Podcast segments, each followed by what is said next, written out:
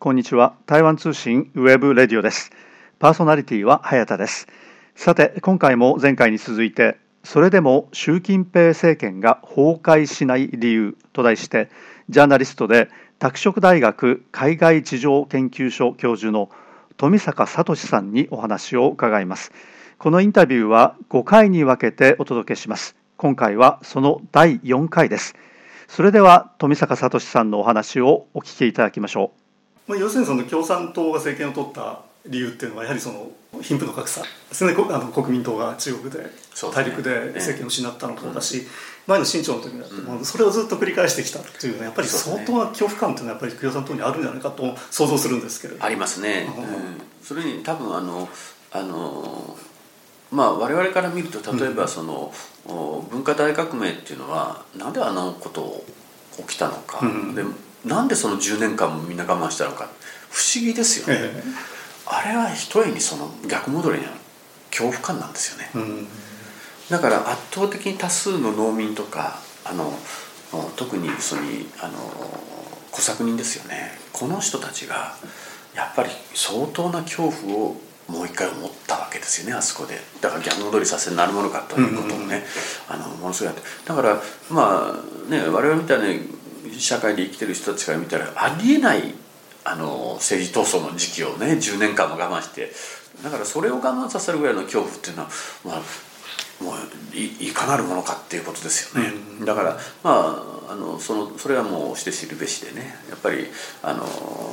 で土地革命っていうのをやりますからあのそういうのもので本当に実際にまあ土地っていうのをねもらってまあ最終的にはその全民所有というのに形変えていくわけですけどもただ要するにその圧倒的に食えるようになっていってその生存権っていうのが確保されるようになった。だからその落ち着きというのがまあ背後にはあったわけですね。上で要するに政治的な混乱があってもその底辺にはそのそれがすごくこうどっしりとした支えるものがあった。だから文化大学園の捉え方もねただ単なる混乱ではなくてそれもですね一つ大きなその枠組みで言うと知識人やなんかが犠牲になったんですけども、うん、それも代わりがいると。いうことになっちゃうんですよね。だからまああのやっぱり共産党の世界あのあの要するに支配する世界の中でやっぱりあの知識人金持ちというのはやっぱり主流ではない主流にはいかない。だからそれは同じような感覚であの見ちゃいけないし多分同じような感覚でそのあの政治をやれと言ったら中国が崩壊する。それは本当に本当に崩壊するあのものになっていくということじゃないかなというふうに思いますね。最近のその IT の巨頭ですよね、えー、ジャック・マーとか、ね、それとか、まあ、不動産の大金持ちを潰していくっていうのは一旦そのそういったその金持ちが出て出てくるのはいいんだけどもそれを一旦ももう一度戻してフラットにしていくというようなやり方なのかなと思ったんですけれども、ね、これはもうあの共産党の統治の初期に行ったことですよね。そうですそうですね、それを繰り返したご指摘のようにね、うん、要するに共産党初期のことをこれやって、であのずずっと中国共産党と非常に大雑把に見ると、うん、経済発展と政治の季節っていうの順番に来ていて、であの要するにその緩めて経済発展を目指すと必ずいわゆるその腐敗であるとか、うん、そういう社会の問題があって、はい、と引き締める、とまたその経済がダメになるかってこうすごいこの循環でね、であのやってきてると。で習近平の時も実はそのあの大きな枠組みで見たらその循環ですよね、うん、だからあの共同富裕というのもまさにそのうちの一つのキーワードで、うん、であの実は習近平使ってる言葉あのオリジナルのようにみんな言われるんですけども大抵のものはあの昔の人が言ってる言葉なんですよね、うん、えー、振り返るとね。まあ、だから非常に共産党っていうもののあの根っこのところにものすごく忠実な人なんだなというふうに分かりますよね。うん、あのそもそもだから鄧小平の言ってる言葉はものすごく使ってますし、で例えば「運命共同体」っていうのはあれ胡錦涛の言葉なんですよ。そう。だからその胡錦涛をないがしろにしてて全然違うわけでね。だからその本当に習近平だけが作り上げたっていうのはやたら長い習近平による社会主義なのがね。あのあれだだけだと思いますけどね。うんだから割とその党のあるに忠実ですしであの自分の位置づけっていうのを新華社に書かせてますけどそれっていうのは一緒にバトンを受け継いでバトンを渡す人だというふうにあの言ってますからね。だからその習近平がそのどんどん独裁化していくっていうのが、まあ、日本の一般的な、まあ、評価だと思うんですけれども決してそうではなくてあれは共産党全体の総意だというふうに考えた方がいいでしょうかね。うんまあ、私はだから今回その視点出したんですけども、うん、つまりねどういうことかっていうと、うん、おそらくですよ、うん、党としてあの胡錦涛温家宝体制の後半にあまりにも中国が混乱したんで、これはね私もね実はねあのこれ中国やばいんじゃないかって本当に思ってそういう記事書きましたたくさん、だからあの実際のところ温家宝はあの文化大革命起きるって言いましたし、で胡錦涛はあの冒頭亡国になるって言った。んですよだから本当に危機感あったと思いますよ。だからそのそこの中で生まれた習近平というのはおそらくそれを何とかする使命をあの背負って出てきたわけで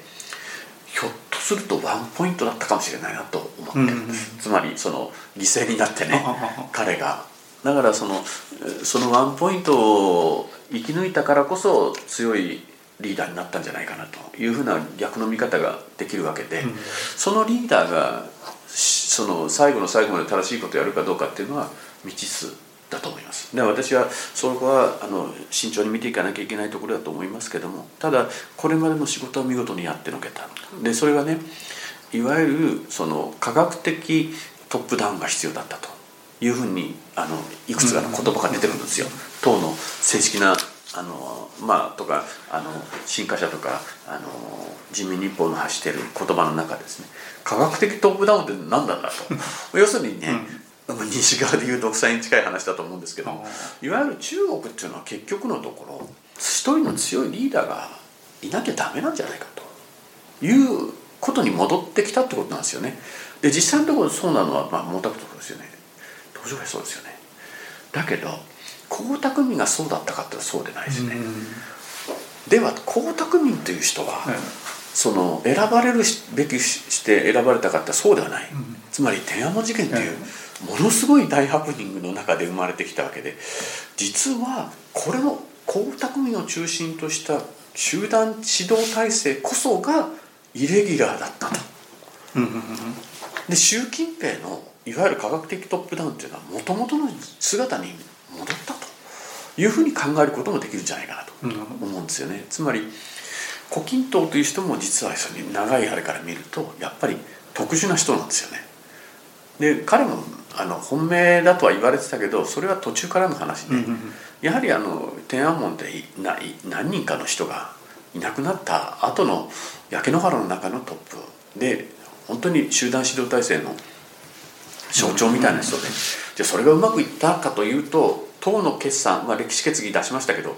あの中でやっぱり混乱期だっていうふうに書いてるわけですよね、うん、だからその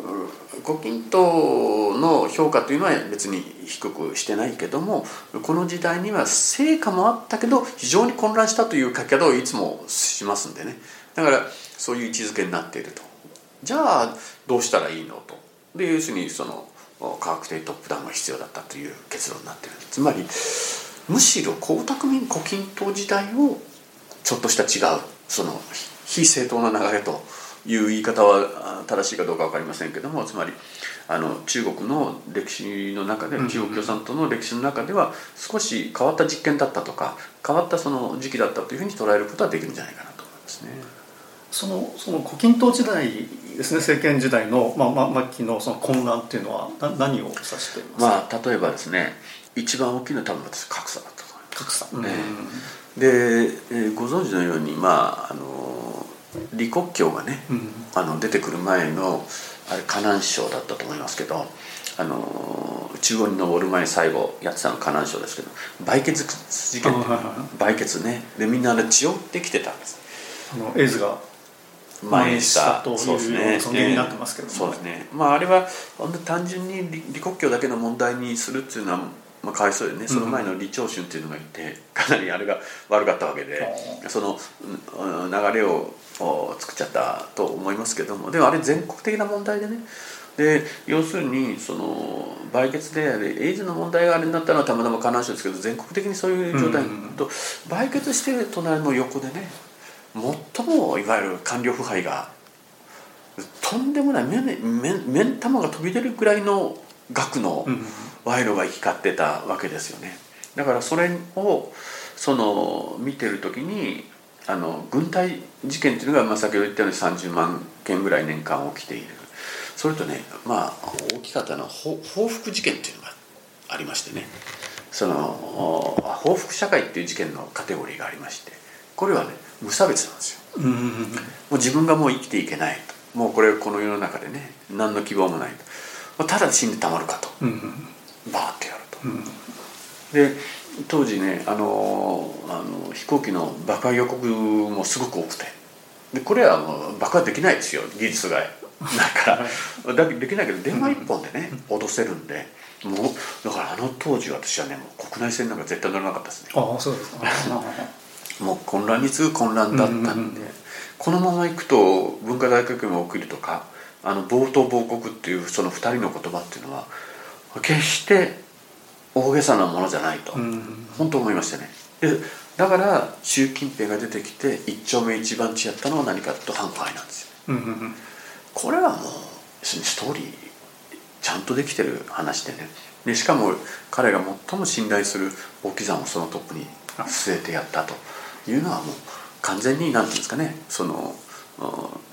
彼がどういう、ね、あの役割でマウンドに立ったかっていうのは私は明らかだったというふうに思いますね。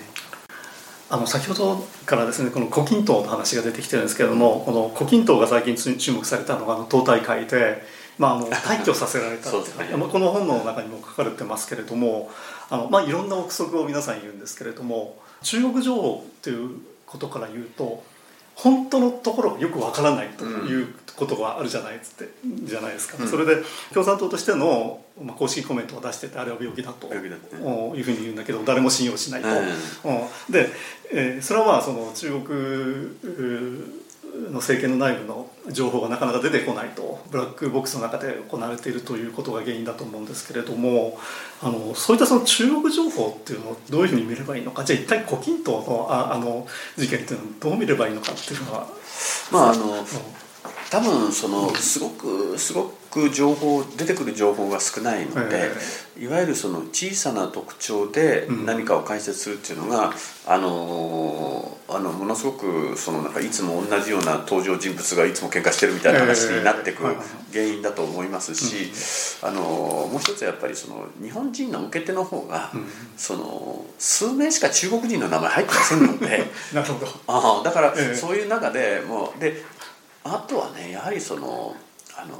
派閥っていうふうに政治っていうと派閥っていうのは多分日本の見方として定着してるんですよね。だけど中国共産党ほど内紛を恐れるところはなくてやっぱりその毛沢東の時代にやっぱりその散々なんかやり尽くしたわけじゃないですか。だからそういう意味ではいわゆるその内紛がエスカレートしないための装置っていうのはたくさん持ってる組織が中国共産党なんですよね。で多分そうですけど例えばこれからアメリカの政治を見た時に正直共和党と民主党の戦いってちょっとやばいとこに行くんじゃないかなというふうにちょっと思いますけどもそれっていうのが国益に与える影響って小さくないと思うんですよ。だけどその中国共産党の強みはそれから翻ってみた時にそれをある程度のレベルに抑えられるっていうこと。で要するにその人間ですから必ずどこかで何かはあると思うんですけどもそれを内部で消化してるからこそ長期戦略が立てられる、ね、だからそれは一つの彼らの儀式だから。でそれがうちでいくら言い合っても最後の党大会ではみんなニコニコしてやってくると。これ一つの儀式ですからだからそれを真っ向から否定することを総書記まで務めた人がやるかやらないかっていうと私はもうありえない話だと思ってるんですよね。だからそれっていうのは共産党の文化とかあのあれでよしもしそういうことをもうそに腹をくくってやるんだったらそうではなくてもう血みどろの戦いになってると思います。だから胡錦涛がそれをえ挑むとしたらあんなところでなんかよくわからないようなメッセージを出すんじゃなくてちゃんとやったと思いますね、うん、だからまあ習近平もしそれ本当にそういうことがあってやるとなったら胡錦涛捕まえるまでやんなきゃいけなかったと思いますよ。だから野放しにしといたらやっぱりやばい勢力ですから。だからまああのそういう意味で言うと胡錦涛はじゃあそんなに習近平を嫌っててね自分の後継者にするのかというとね私はありえない話で、ね、反配当層も結局のところどう考えても今思えば彼が国家副主席の時に周到に準備してないとなったら即あんなアクセル全開でね、うん、できないと思いますよ。だから党のバックアップそういうのがあってだから党のバックアップなくね周永子を捕まえられるかと。なことはありえない話でね、うん、はっきりやれるかと、ねうん、もうほらできないです。よ、しかも要するにその後軍人2人ね中央軍人会の副主席を2人捕まえるなんてねこんなことはねやっぱりその党の総意というか、うん、絶対なければねでしかもその間不満が上がってきてないわけですから。だから私はもう周到にやったと思ってるんですよね、だからそういう意味ではむしろ習近平が強引だったのかもしくは結構やばい橋を渡さ渡らされたのかね。もう分からないところじゃないかなというふうに思ってます。だからそれはやっぱりコキッとできないことをやったわけですね。だからまああの胡錦涛あのをどう位置づけるかっていうところでおいてはねやはりあの彼は本当に何て言うかねあの西側の的な考え方を知ったかどうかちょっと別として、うん、やっぱりあの西側的な言うその非常にリベラルな人だし権力とに対して淡白な人だったというふうに思いますね。だから例えば中央軍事委員会主席の任っていうのを残すことは慣例としてあったわけですね。慣例っていうほどではないですけど鄧小平も江沢民の時代になってもしばらく中央軍事委員会にとどまりましたし江沢民はもっと長く胡錦涛になってみるだからそういうことやってもよかったですけど全くゼロで渡した。これも一つにはやっぱりなんですかね習近平にその全力でそれをやらせるための一つのあれだったと考えられなくもないなというふうに思っているんですよね。だからその後すぐにですよ。2016年ですか。らすぐに共生団に対してね査察入れたわけですよねこんなことちょっと考えられないことですけどそれをやってのけてじゃあその後公の場であった習近平と胡錦涛がね変な感じだったかっていうとどこもそんなことなくて。でその頃は胡錦涛って本当に元気ですから、うん、だから何も起きてなくてね。でまあもちろんそのあの今はまあなんかいわゆるそのまあ病気っていうかね見ててもちょっと分かるぐらいなんかよぼよぼしてますよね、まあ、ちょっとこれ言葉ちょっと難しいですけど。うん、それでも習近平政権が崩壊しない理由と題してジャーナリストで拓殖大学海外事情研究所教授の富坂聡さんにお話を伺っています。富坂さんは最近それでも習近平政権が崩壊しない4つの理由という新潮を出されています。このインタビューは5回に分けてお届けしています。今回はその第4回でした。次回も引き続きお聞きください。パーソナリティは早田でした。それではさようなら。台湾通信ウェブレディオでした。